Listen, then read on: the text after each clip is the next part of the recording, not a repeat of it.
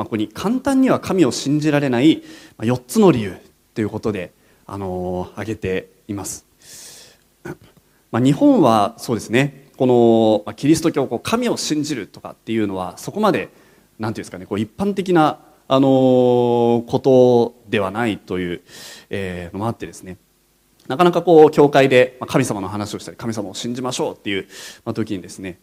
えー、なかなかそれがこうピンとこないっていう部分もあるかなとは思うんですけれども私が今までこう出会ってきた人の中でもですねやっぱり神様がいるんだったらどうしてこういうことがあるのっていうですね本当にそのキリスト教が語ってる神様っていうのが愛の神様なんだったらえー、どうして世界はこんなふうになっちゃってるのっていうこととかですねやっぱりそういうことがこう引っかかって、うん、その神様信じて大丈夫なのかなっていうことがですねやっ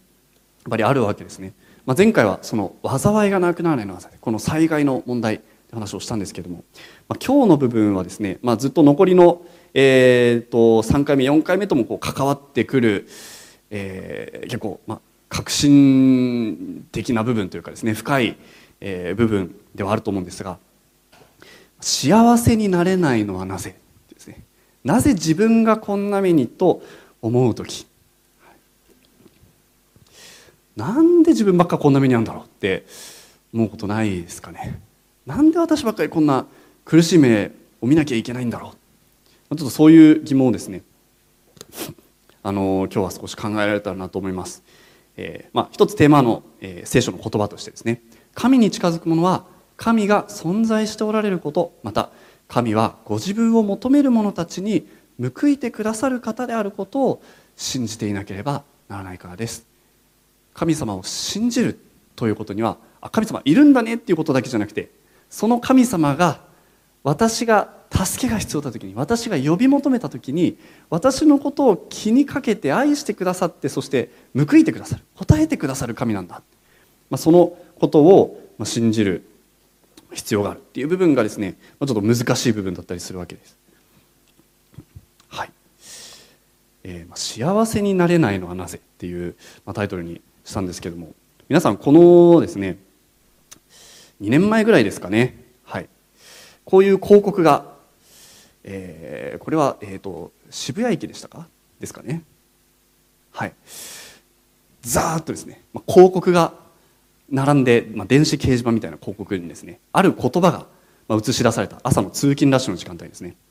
今日の仕事は楽しみですか？っ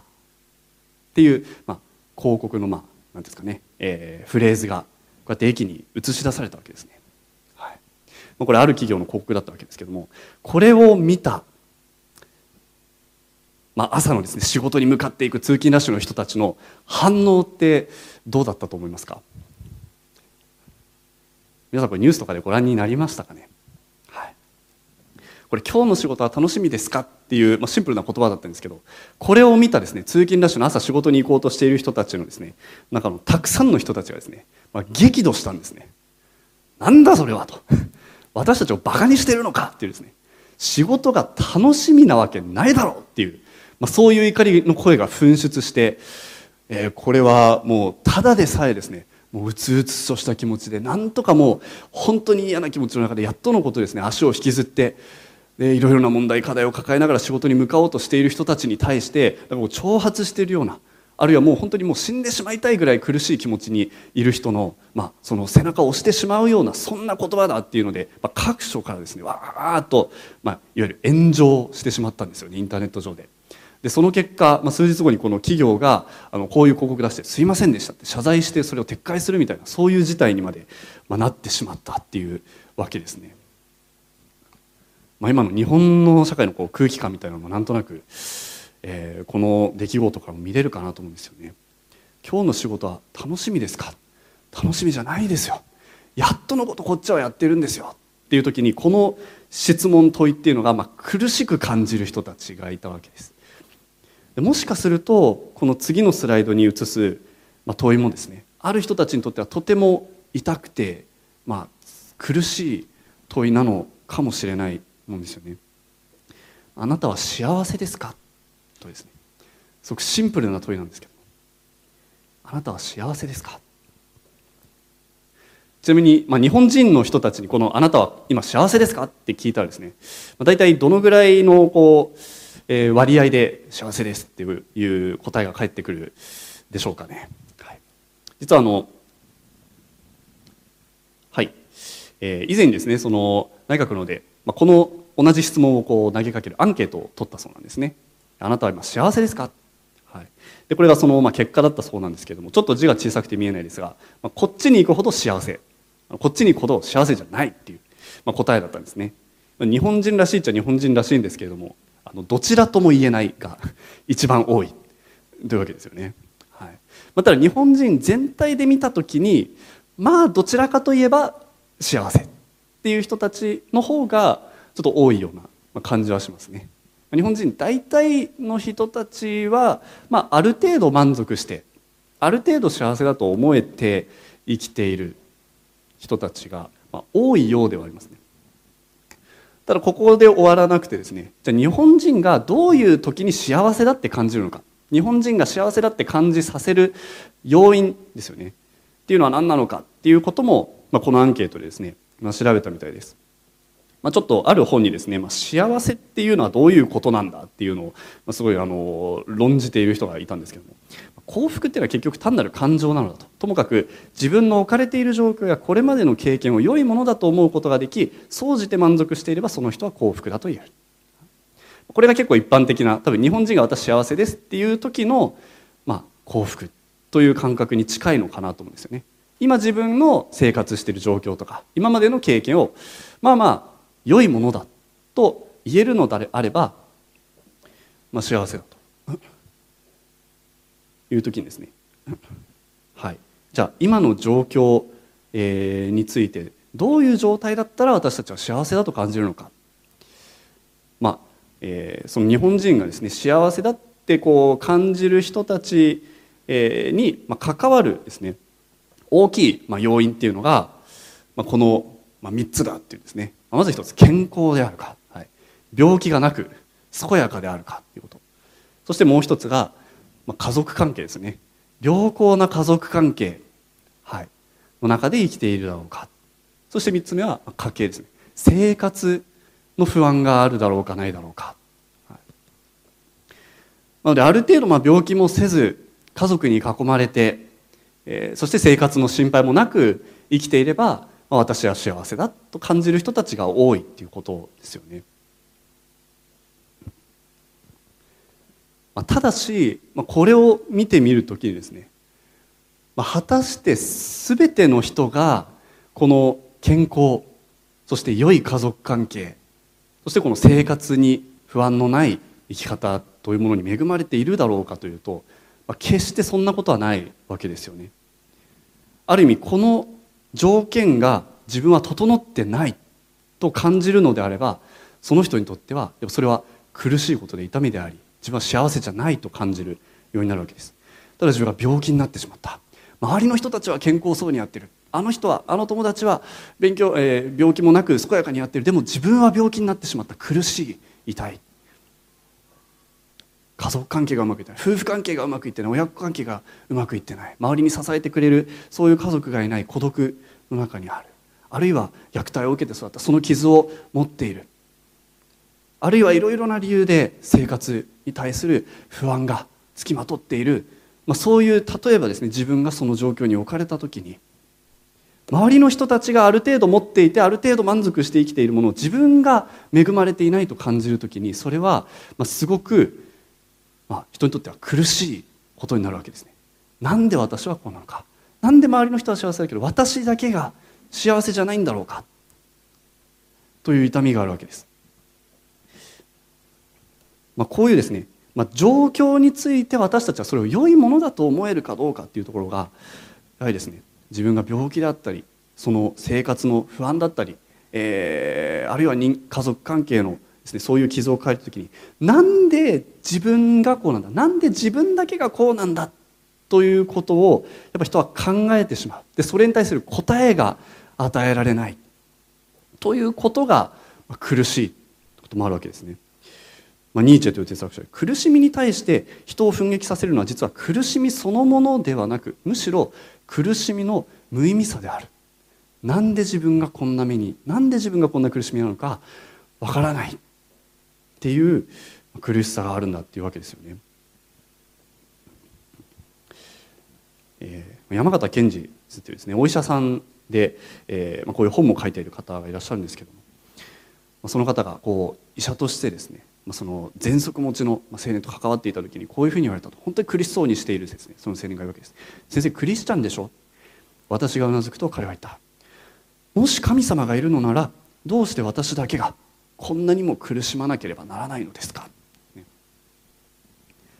やっぱ苦しんでいる時に神様がいるんだよ。神様があなたを愛しているんだよって言われちゃうとどうしてもここが引っかかってしまうわけです。なんでじゃあ神様がいるのに私だけが苦しまなきゃいけないんですか？もしも神がいるなら私が幸せになれないのはなぜですか？とですよね。まあこの幸せになれないのはなぜ？っていうと、まあ、ちょっとこう漠然とした問いにも聞こえるんですけどもこの問いって実は結構大事なあの問いなんですよね。なぜなぜ私だけが幸せになれないのかというその痛み苦しみを抱えていることで、まあ、本当にある意味人の心が壊れてしまうこともある。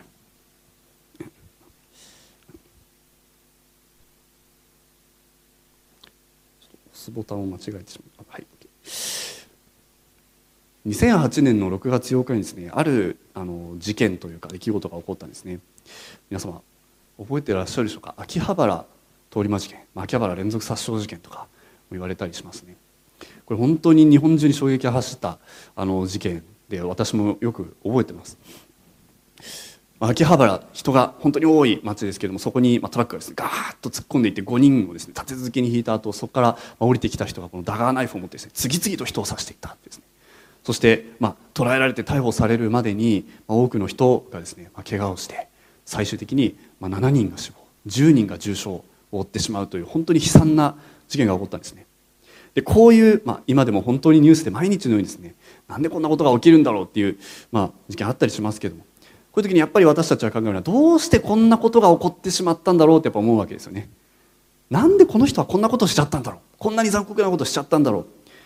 という中でいろいろとですねこう取り調べをしていったりあるいは犯罪心理学だったりですねそういう、まあ、研究者たちがいろんなことをですねこう調べていく中で、まあ、あることが浮き彫りになっていた実はこの、えーまあえーと、加藤今死刑囚になっていますけれども彼の、まあ、ある意味過酷な家庭環境っていうのが次第に明らかになっていくんですね。だから子供の頃からいわゆる母のですね、まあ、病的と言えるほどのその完璧主義な、まあ、教育方針というかの中で、まあ、いろんなものをこう制限されてゲームをしちゃいけない。漫画も読んじゃいけない。友達も家に呼んじゃいけない。で男女交際も絶対にそんなことはいけない、まあ、そういう中でこう勉強ばっかりこうさせられてき、えー、てしまった。でだんだんですねこう小学生になっていくにつれてこう、まあ、虐待的なことですよね。これあのいろいろこう調査したあの資料とかもインターネット調べると出てくるんですけどちょっとこう心をですねあの痛むような記事がたくさんあるわけです。あまり詳細は述べませんけれども、本当にですね何かあーっときっかけでお母さんがやっぱ怒ってしまうと、えー、もうご飯をバーって床にですね、まあ、投げされてそれを食べろみたいになったり、まあ、屋根裏に閉じ込めさせられてしまったり、まあ、そういうですね本当にえー、自分自身が100点を取るのは当たり前。95点取ったらもうそうやって怒られてしまうみたいな中でやっぱり相当不安定なですね、まあ、精神状態で子供時代を過ごしていた。でも彼もですね、まあ、その中で、えー まあ、だんだんそういうこう不安定な中ですね起死燃料。まあ、自殺未遂とかそういうこともこう繰り返したりしながらでもその中でもこう人とのつながりにですねこう憧れながらそういうものを求めながら、いろいろなですねこう訴え SOS をこう出していたようなこともあるわけです。で彼がそういう思いの中でですね、まあ、ある時からこのインターネットの、掲示板ってやつですねいろいろこう書き込んで他のインターネットの人とこうやり取りができるそういうところにこう没頭していくようになるこの事件の前に彼がどういうことを思ってこうそこに書き込んでいたのかっていうのが残っているわけですね。で彼が実際にその事件を起こす前にそのきっかけとなったような出来事がいくつかあったみたいなんですけども、まあ、その時の間違えました。その時の書き込みっていうのが残っているんですよね。まあ、一つは、彼が職場から解雇されてしまったっていう出来事がある、まあ、どういう事情だったのか分かりませんけど300人規模のリストラだそうですと。でその後ですね。私はやはりいらない人間です。って彼は思って書き込んでしまう。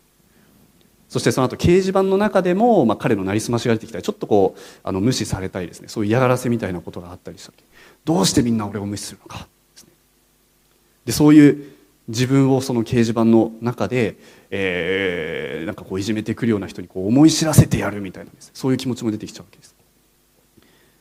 でもその後本当に事件の3日前とか4日前とかの書き込みを見ている時に、まあ、彼の本当に心の奥深いところにある本音みたいなものが出てくるんですよね。まあ、一応私より幸せな人を全て殺せば幸せになれますか？でさらに3日前の掲示板ですね。幸せになりたかったって一言。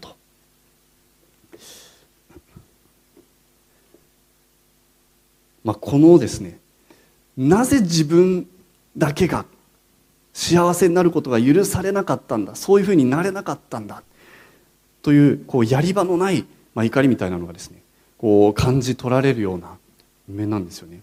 別にこういう事情があったからといって彼がしたことが正当化されるとかですねその理由になるとかもちろんそんなことはないわけですけれども。でもこういうことが明らかになっていくときに、まあ、いろんな方面でですね、えー、これやっぱ衝撃を与えたわけですね。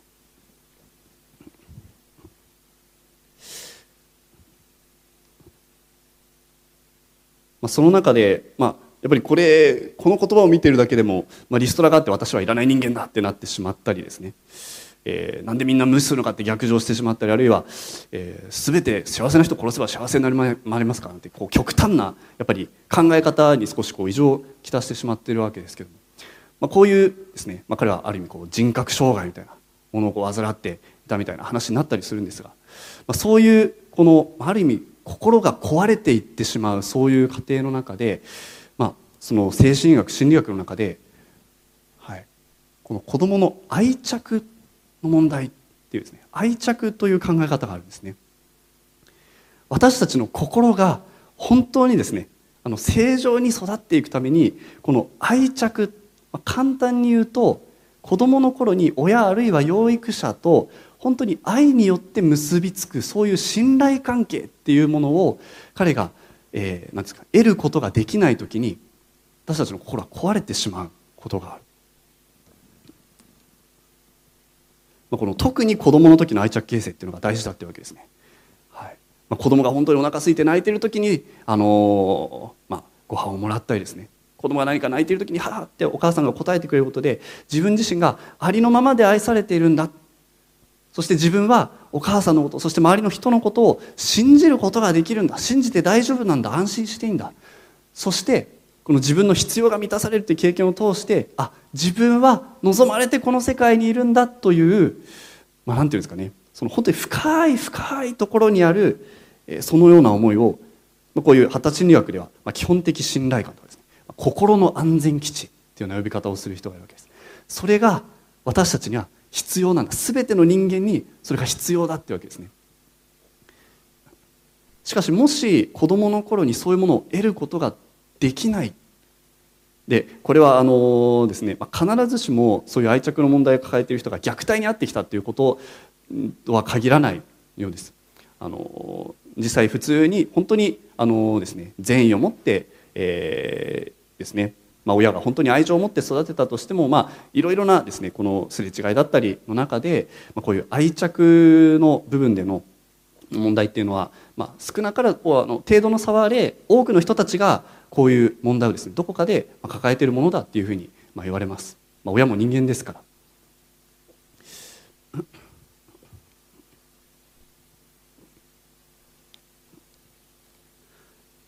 本当に愛されているんだという実感。そして本当に自分は安心して信頼して生きていくことができるんだという、まあ、その感覚が私たちが、まあ何、何らかのですね経験の中で、まあ、それを、傷つけられたりやれなかったりするときに、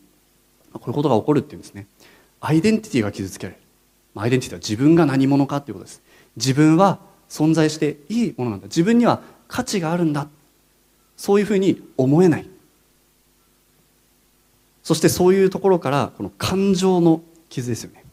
自分は幸せになってはいけないんじゃないか。自分は誰か見捨てられてしまうんじゃないか。というそういう深いところからの自分ではどうすることもできない不安だったり怒りだったり悲しみだったり。そういうものが現れてしまうことがある。でその結果として、まあ、対人関係でもやっぱトラブルが起こってしまう。人を信じるということがやっぱ難しくなってしまう。あるいは自分自身を守ろうとするために攻撃的になってしまったりあるいは人間関係を避けようとする、まあ、回避的になってしまったり、まあ、することもある。このですね私たちのこの心の問題という時に本当に私たちを無条件に受け入れ愛してくれるという愛を知っているかその信頼する関係を私たちが持っているかどうか。本当に愛された本当に愛されているという実感がなければ私たちは人を信じるということが難しい。誰かを信じるということましてや誰かを愛するということは難しいわけですね。ましてこのような、まあ、傷ですよね。私は必要なものを満たされずに生きてきた。私は自分が、えー、愛されることなく満たされることなく今生きているという思いの中で神様はあなたを愛してますよっていかに言葉で言われたとしてもですね。神様あなた大事ですよっていかに言われたとしてもいやそんなこと信じられませんよってやっぱなってしまうものだということですよね。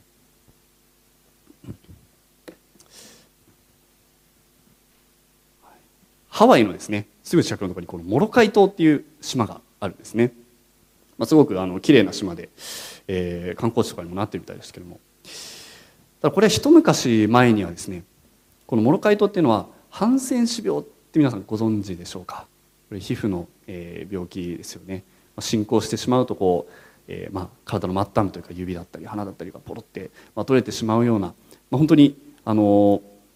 ー、ですねそういう体の見た目に影響を及ぼしてしまうような、まあ、恐ろしい、まあ、がられていた、まあ、そういうですね病気の患者がそこにこう集められて いる場所であった。そうなんですね。でそういう病気の人たちがわーっと集められて収容されているのでで感染すると思われてたからやっぱりこういろんな偏見とかもあるわけですね。なかなかその島での、えー、環境っていうのは、えー、まあ、悲惨なものであったみたいです。ある時ですね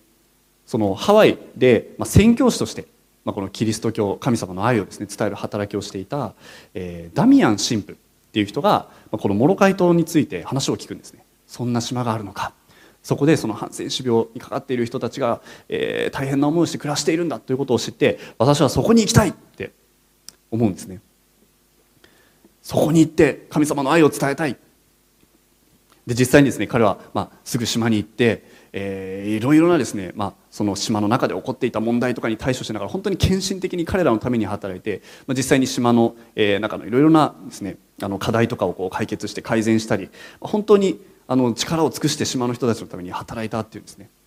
で彼はいつもこの神様の愛のメッセージを伝っていた。神様あなたのことを愛してるんですよ。でもその中で、まあ、いわゆるこのハンセン氏病患者の人たちの反応は、えー、結構冷たいものだったっていうんですね。何を言うんだって。君みたいな健康なものが病気に苦しむ私たちに向かって神の愛だとか言って何の意味があるんだ私だって君のように健康だったら神の愛を信じるかもしれないよ本当に神がいるのならどうしてこんな病気が存在するのかって言われちゃうんですね。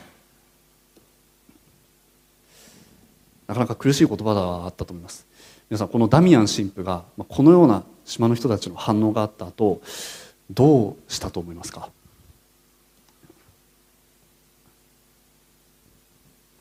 自分が健康である。彼らは病を抱えているということが神の愛を伝える障壁になっているということを彼が知った時にこのように祈ったっていうんですね。神様彼らをあなたのもとに帰らすために私に彼らと同じ病気をお与えください。と祈り始めた。で実際に、まあ、彼はですねその祈りの中で働き続けている中で彼自身もハンセン氏病に最終的にはかかってそして彼はそのことを喜んだっていうんです。あようやくあなたたちの病気のことじゃなくて私たちの病気というふうに話すことができる。そしてあなたたちに神の愛をその中で伝えることができる。まあ、その神父の姿を見て、まあ、以前はですねすごく批判的反抗的な態度だった島民の人たちもこの神の愛を信じるようになっていた。自分たちのために文字通りですね。自分たちと同じ病を抱えても私たちのために尽くしてくれたというこのダミアン神父の姿を見て彼らはあそうなんだ。神は私たちを愛しているんだ。ということを受け入れていった。というんですね。このダミアン神父実際にその、えー、病の中で最終的には亡くなっていってしまうわけですがこのダミアン神父の姿というのが、まあ、聖書の中にですね表されている、まあ、キリスト教のキリストのもとになっているところですね、まあ、イエス・キリスト。2000年前に実際に、まあ、ユダヤであの生きていた人物のことをですね、まあ、よく表しているなと思うんです。こういう聖書の言葉があります。神は独り子を世にお使わしになりました。その方によって私たちが生きるようになるためです。ここに神の愛が私たちのうちに示されました。神様あなたを愛してるよって口先だけで言葉だけで伝えられてもそんなものを信じられないよっていろんなところで傷ついてきた。いろんな苦しみを負ってきた私たちはそんなことすんなり受け入れられないですよね。でもそこにキリストは遠く離れた安全のところから神様はあなたを愛してるよっていうだけじゃなくて私たちの文字通りこの痛みと苦しみに満ちた世界の中に飛び込んできて自らそれを追うようになった。そこに神様の愛がどれほど真剣なものであるかということが示されたわけです。まあ、少しですねあのこの、えー、イエス・キリストっていう人物がどういうことを語ってどういうことをしてたのかっていう話をですねあのできたらなと思います。このイエスという人がやってきてですね、えー、たくさんの人たちがこう集まる中で神の愛についてこう語ったというんです。この頃の時代の人たちもですね本当今と重なるところあるかもしれませんが、まあ、ある人たちは本当に自分の土地を失って仕事を失って、まあ、明日どうやって生きていけばいいだろう生活の苦しみがあった。ある人たちはまあ宗教的な理由社会的な偏見であったりその他の理由でまあ孤独を感じて家族からもえ見捨てられてそういう中で生きている人たちもいた。あるいは病気や障害を抱えてですね、まあ、健康を損なわれている人たちもいた、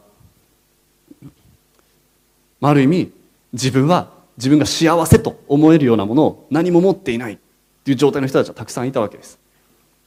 まあ、その人たちもしですねあなたたち幸せですか？なんて聞いた日には幸せなわけないでしょうと。まあ、言われそうな、まあ、そういう状況でもあったわけですよね。しかしそこでキリストは開口一番ですね。こういう言葉を言ったマタイの福音書5章30節心の貧しい人々は幸いである天の国はその人たちのものである。もう一つですね。悲しむ人々は幸いである。その人たちは慰められる。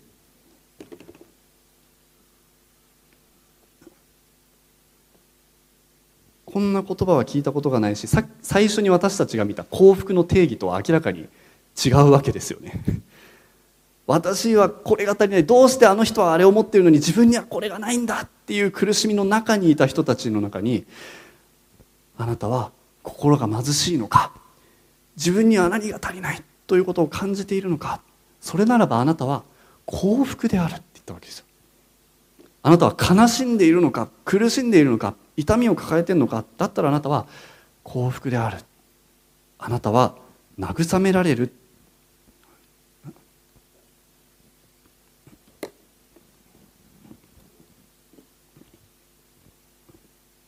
して彼らにこの神の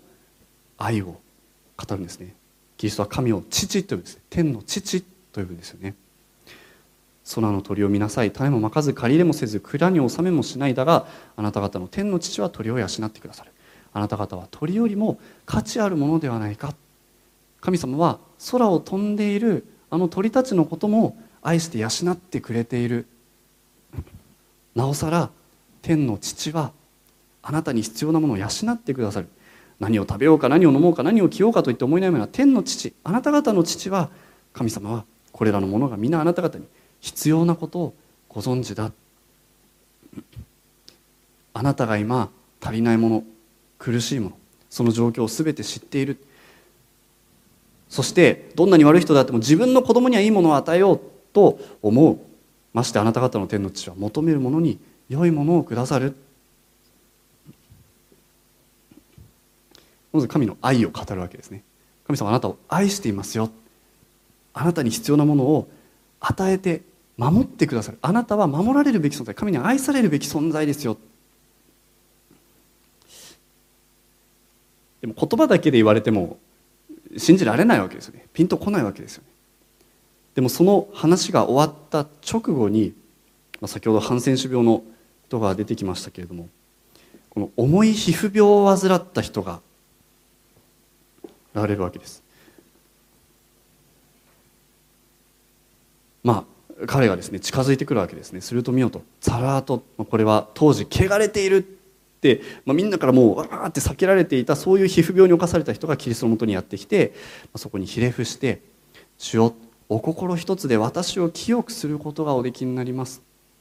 言い換えるとですねあなたが望んでくださるなら私の病気をあなたは治してくださいますよね。そこでイエスは手を伸ばして彼に触った。触れるんですね。彼に触れて私の心だ清くなれと言われた。するとすぐに彼のツラートは清められた。あなたの病気が癒されてあなたの痛みが取り去られることは私はそれを望んでいる。私が望んでいることだ。と言われたことにすごく意味があるんですね。そして神はまあ、この時のですね出来事について、えー、彼は私たちの患いを負い私たちの病を担ったんだ。これについてはちょっと後で触れたいと思います。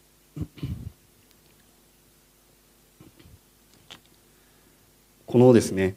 なんで私が苦しみに遭わなきゃいけないのかという問いは当時の人たちにとっても大きな問いだったわけですよね。ある時生まれつき目の見えない人がいました。生まれつき目が見えなかったわけです。彼は何にも悪いことしてないのにですね生まれた時からその障害をハンディキャップを負っていた。彼はこの時からいろんなことを考えてたと思います。なんで私はこうなんだろう。なんで周りの人たちはみんな目が見えるのに私だけこうなんだろう。その時に弟子たちはですねこういうわけです。ラビこの人が生まれつき目が見えないのは誰が罪を犯したからですか？本人ですか？それとも両親ですか？って言うんですよね。これ当時の考え方の中であなたが何か苦しみを苦しい経験をするんだとしたら何か痛みを負うんだとしたらそれには理由があると。それはあなたかあなたの親の罪のせいだ。ってわけですよ、まあ、因果応報論っていうところですよね。あなたが病気なのはあなたにそんなに立て続けに苦しいことが起こっているのはあなたの人格。あるいはあなたが過去に犯した失敗のせいなんだ。あなたの罪のせいだ。あるいは親の罪のせいだ。あなたが良くない親のもとに生まれて育った環境育てられ方が間違ったからこういう目に遭ってるんだ、まあ、これをあなたの罪のせいだっていうのは言い換えるとあなたはそんな罪人だから神に愛される理由も守られる価値も資格もないんだ一言で言うわけですよね。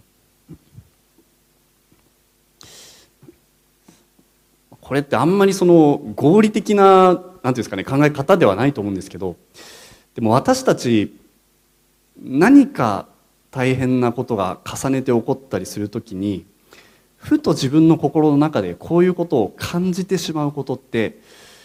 あるんじゃないかなと思うんですよね。何か自分が重い病気にかかってしまった何か周りの人たちは本当に幸せそうに生きているように見える。でも自分だけが何か苦労しているっていう時になんでこうなんだろう。自分はあの人たちみたいに幸せになる資格はないのかな。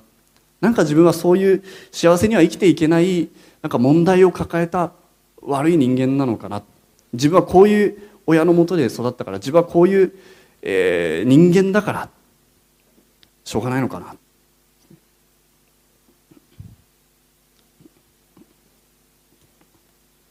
で実際当時そのやっぱ病気になってしまった人の苦しみってむしろそういうとこにあったわけですよね。なんでこの病気に私はなったんだろう。それって何か私に問題があるからなのかな。で実際ある時ですねこのチューブっていう、まあ、体は麻痺してしまった人がイエス様のところに連れてこられるんですね。癒してください。でその時にイエス様が最初にかける言葉っていうのがチューブの人にです。言うわけです「子よ元気を出しなさい。あなたの罪は許される」これつまり、まあ、体も全身麻痺で動けなくなってしまった人がいたわけです。でその人は何で苦しんでたかっていうと自分は罪人なのかな？神様から癒してもらえる自分は幸せになる資格がないのかな？その罪の問題に苦しんでいたのを知っているのでイエスは「大丈夫。あなたの罪は許される」って言うわけですよ。苦しい目に遭う人は他の人よりも問題があるのか罪深いのかこの問題に関して、まあ、聖書では結構はっきりとですねそうじゃないと繰り返してるわけですよね。あることは人間の前に起こる全てのことは何事も同じで同じ一つのことが善人にも悪人にも望む良い人に起こることが罪を犯す人にも起こるそのどういう目に遭うかっていうことについてその大きなですね区別はないわけです。まあ、ある不慮の事故でですね亡くなってしまった人たちがいたんだと、まあ、シロアムの塔が倒れて死んだあの18人はエルサレムに住んでいた他のどの人々よりも罪深いものだったと思うのか。決してそうじゃない。ですも言うわけですよね。じゃあ何の理由もなく私たち苦しむんですか？それはそれで辛いんですけど。ということを言うと、まあ、イエスはですね先ほどの生まれつき目の見えないですね。この人を指してですねイエスは答えた。彼が目が見えないのは彼がこの苦しみを負って生きているのは本人が罪を犯したからでも両親が罪を犯したからでもない。神の技がこの人に現れるためである。はてちょっとどういうことだろうっていう答えでもあるわけです。ただイエス様はここで言ってるのは別にこの人が悪いからとか何かが悪かったからっていうことじゃなくてこの彼が経験している苦しい痛みの中で神様がなそうとしていることがあるんだ。わけですね。まあ、さらにその後別のところではですね、まあ、イエス様のある友人が、えーまあ、ある病気にかかって本当に死にそうになっている、まあ、実際その後な死んでしまうわけですね、まあ、この、えー、重い病気にかかって若くして死んでしまうっていうこれ以上ない悲劇を目の前にしてそれでもですね、まあ、イエス・キリストはこういうわけです。この病気は死で終わるものではない。神の栄光のためである。若いのに死ぬような病気になっちゃったってこれ以上ない苦難苦しみ家族にとってもですね本人にとっても悲惨な状況があってなんでこんなことになるんですかってやっぱ思うわけですよ。どうしてですか？神様のことを信じてたのに。でもそれは目的がある。神の栄光のためだ。で兄弟が死んで悲しんでいるですね人にもし信じるのは神の栄光が見られるって言っておいてはならないか。この死ぬっていう私たちにとって一番どうしようもないですね。苦しい出来事についてすらもイエス様は信じるならそのことを通して神の栄光が見られる。一体これどういうことなんでしょうか？苦しみとか痛みとか自分が抱えている病とか死とかそういうものを通して神様の技が神様の栄光が表されるってどういうことなんだろう？あるですね。原崎桃子さん。という方がですねまあえーまあ、若くしてまだですね子供たちもそんなにですね大きくなっていない時にある病気にかかってしまった、まあ、がんにかかったっていうんですね。でそれが知らされてから彼女は44日後には命を落としてしまう、まあ、そういう、えーまあから見たらですねああかわいそうにってなんでこの人にそんなことが起こっちゃったんだろう。しかも牧師の奥さんだったわけですね。信仰深く生きてきたのになんでそんな苦しみを彼女が負うんだろうって周りが見てたら思うようなことだったんですけれども。彼女はですね、まあ、その中で、まあ、自分自身の日記の言葉をですねずっと残していくんですね、まあ、実際にもうがんの病状が進んでいってしまって、まあ、もう病気でですね病床の中でいろいろもう、えー、だんだんともう力もなくなっていってしまっている時にこういう言葉を言うんです。神様できないことがどんどん増えています。トイレまでも人の手を借りることになりました。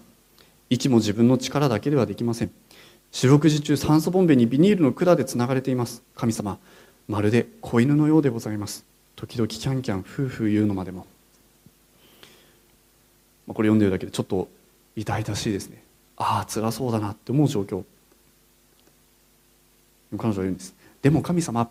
目が見えます。耳も聞こえます。字も書けます。口で歌えなくても頭と心とで賛美歌が歌えます。風を心地よいと感じられます。人の優しさを嬉しいと思います。冷たい麦茶もとてもとてもおいしゅうございます。考えられます。感謝できます。祈れます。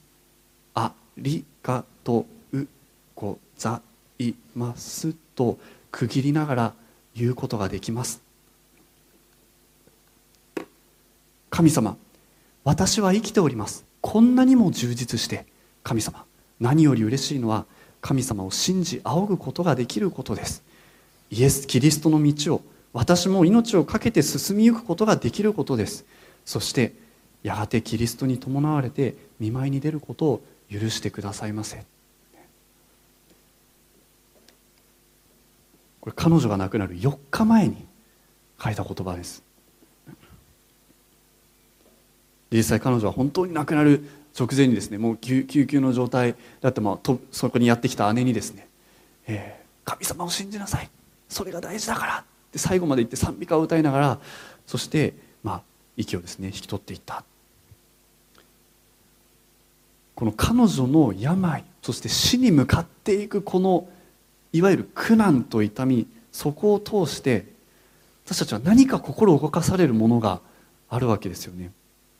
彼女の人生をその最後振り返って、まあ、ご主人はですねこういうふうに後から書いたんです、ね、妻ががんと知りつつ何故にあのようにも明るく希望に満ちて生き得たかということの秘訣は気負いとか痩せ我慢とかいうことでは全くなしに自分をかくも豊かに生かしたも主キリストの恵みと実際自分でも思いもかけなかった今ある平安とを少しでも他人に明かしし得たならばという喜びが彼女を満たし支えていたということである。彼女はこの病の中で最後まで満たされ本当に自分を愛し生かしてくださっているという主への思いの中で支えられていた。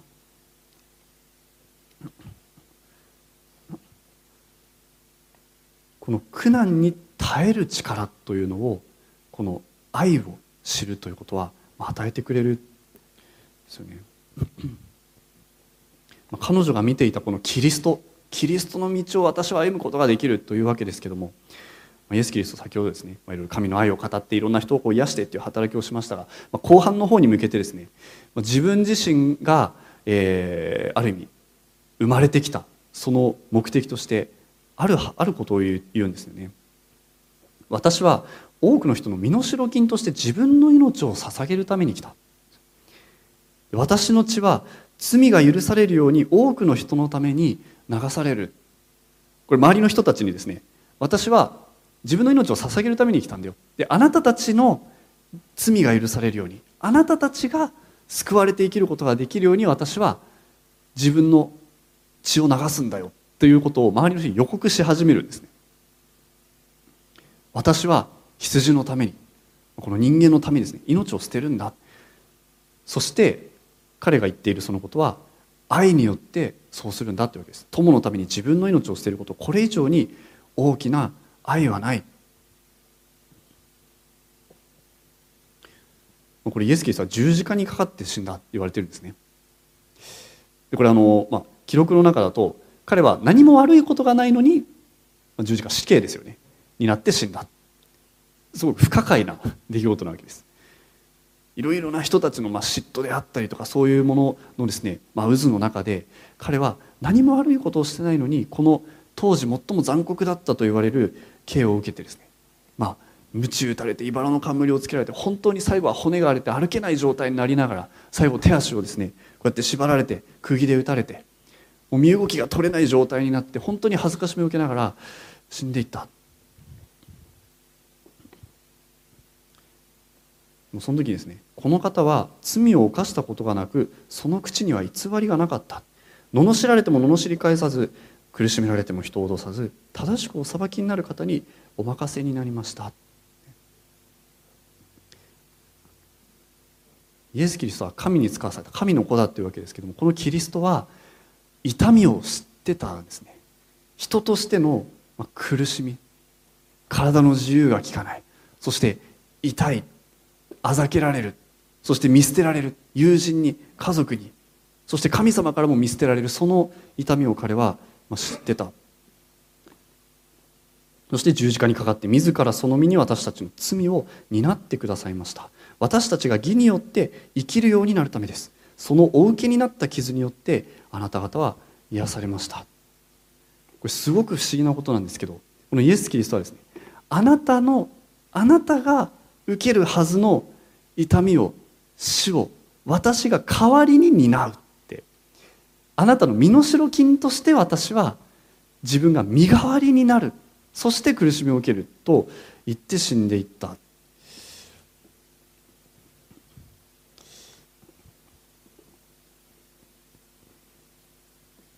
ちょっと最後にですね、まあ、ある、えー、牧師がいたんですけど彼は小さな子供がいた。3歳の息子がいたんですね。でもその3歳の息子がこの原因不明のですね脳の障害によってもう間もなく死んでしまうっていう状況になった。そうです。痙攣が止まらなくなったりしてですね。自分の本当に愛している小さな子供がそういう状態であるのをですねそば近くで本当に心を引き裂かれそうになりながらこの父としてですね彼が呼びかけている。まあそういう文章があるんですね。ジョナサンパパは言葉にできないほどお前を愛している。この苦痛に耐えるためにまたお前が味わっている衝撃的経験からお前を守るためにパパにできることがあったならそれがお前の身代わりになることであってもパパは喜んでそうした。見てられないんです。あなたが痛みを負うぐらいだったら私が身代わりになってもそれを負いたいのに。お前が私から取り去られてしまうと考えるだけでもパパの心は耐えきれないほどの悲しみで押しつぶされてしまう。ジョナサンただ神様だけがパパの涙と祈りの意味をご存知だ。